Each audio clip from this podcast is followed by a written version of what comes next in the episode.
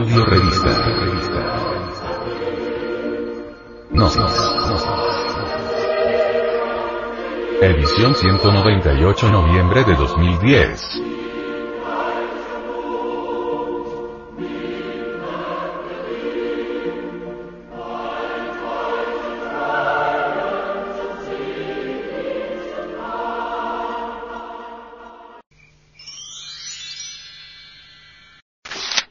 Actualidad.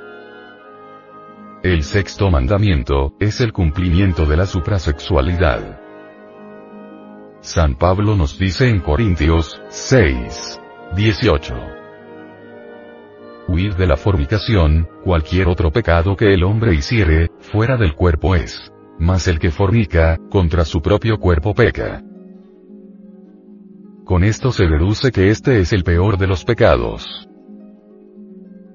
El sexto mandamiento ha sido hábilmente disimulado por la gran mayoría de la humanidad. Veamos cómo lo explica la enciclopedia Sopena, que casi siempre reproduce lo que dice el diccionario de la Real Academia de la Lengua Española. Adulterio. Del latín adulterium, m. Cópula o ayuntamiento carnal ilegítimo del hombre con la mujer, siendo uno de ellos o los dos casados o lo que es lo mismo, la violación corporalmente consumada de la fidelidad conyugal por cualquiera de los dos cónyuges. Fornicación.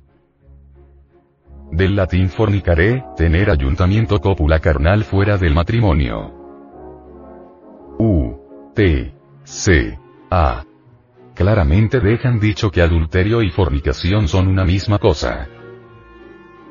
Con razón los eruditos bibliómanos nos tratan de imbéciles. Pero si lo uno y lo otro fuesen lo mismo, la Biblia no tendría por qué hablar sobre adulterio y adúltero en 25 versículos diferentes y de fornicar en muchos versículos más. La definición académica obliga a los letrados y eruditos a rechazar el mandato tal como es y a despreciar la energía creadora.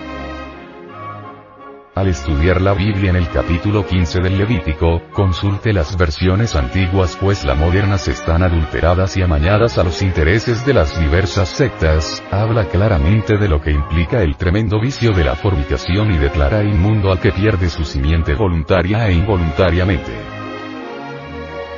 Los lectores de la Biblia para justificar el vicio y el peor pecado, que es la fornicación, manifiestan que eso pertenece al Antiguo Testamento para indicar así que está en desuso.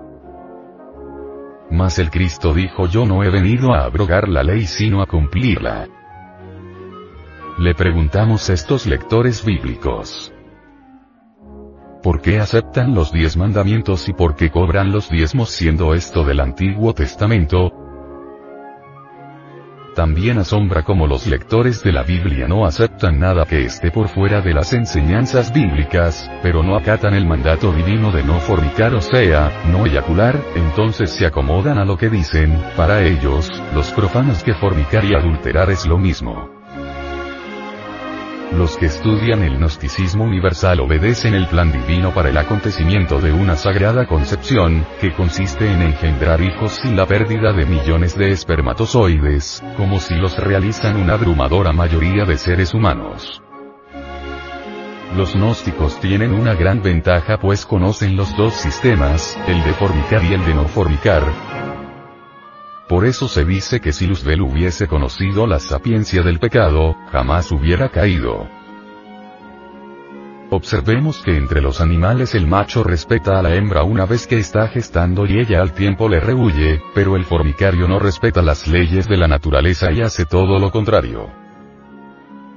Cuando el varón cumpla con el sexto mandamiento se rejuvenecerá y se embellecerá como los animales que él hace castos a la fuerza para explotarlos, adquirirá nuevamente el bastón de mando, el báculo de los patriarcas y se liberará del infrasexo y dominará las aguas de vida, el sexo.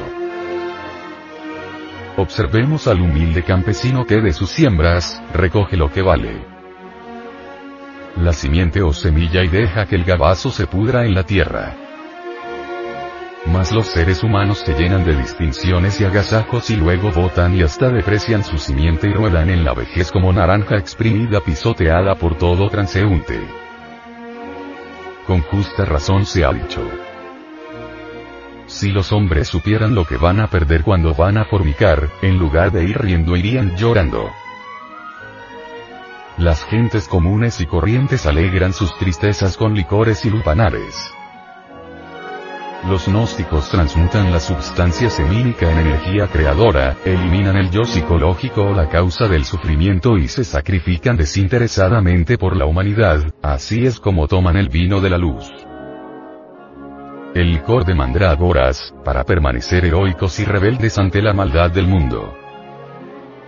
El gnóstico que no pierde su simiente, o sea, que cumple con el sexto mandamiento, deja de vivir entre las dolorosas tumbas de los yoes. Al comenzar la década de los 50 el mundo conoció públicamente a través de la enseñanza gnóstica la clave de la no fornicación. Conexión del órgano sexual masculino con el órgano sexual femenino sin eyacular el ensemis. Como es natural, causó sorpresa entre los espiritualistas de la época y alarma entre la gente que no conocen de espiritualismo. En esa clave encontramos por primera vez un conocimiento superior sobre el sexo, diciéndonos que la especie humana había prostituido esos órganos maravillosos y por eso se horrorizaba, pero cuando el hombre practicara esa clave sagrada de la sexualidad pondría su primer pie en el peldaño que conduce a la divinidad. Nosotros invitamos a los matrimonios jóvenes logrados por medio de todas las religiones en sus distintos ritos que conozcan esta trascendental clave, que constituye verse el método anticonceptivo que permite a los cónyuges vivir unidos en matrimonio sin rebajar la moral de ellos, cuando son obligados a usar artefactos extraños en su organismo o utilizar pastillas y otros métodos anticonceptivos que hacen estragos en el organismo femenino no mutilen sus cuerpos usando la desconexión.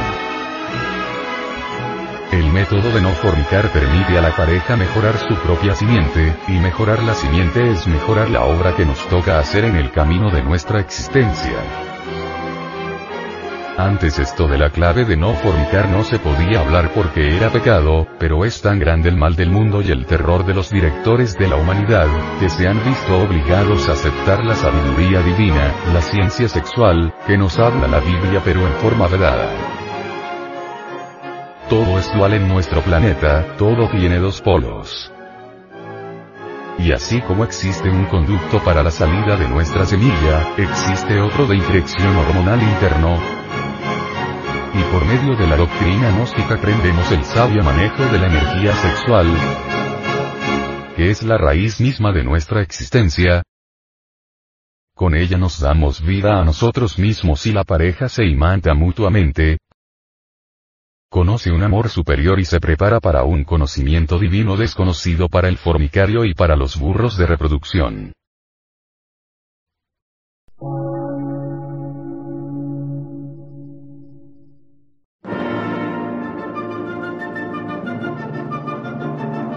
Emisora, gnóstica, transmundial. Por una nueva civilización y una nueva cultura, sobre la faz de la Tierra.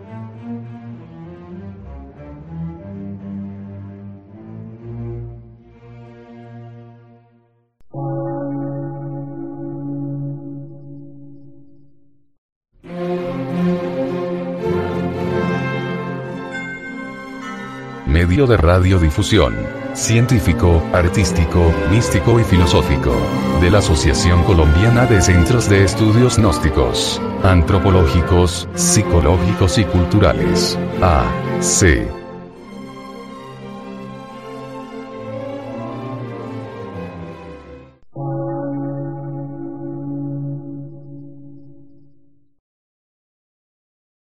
Lectura en movimiento. Difusión sin fronteras.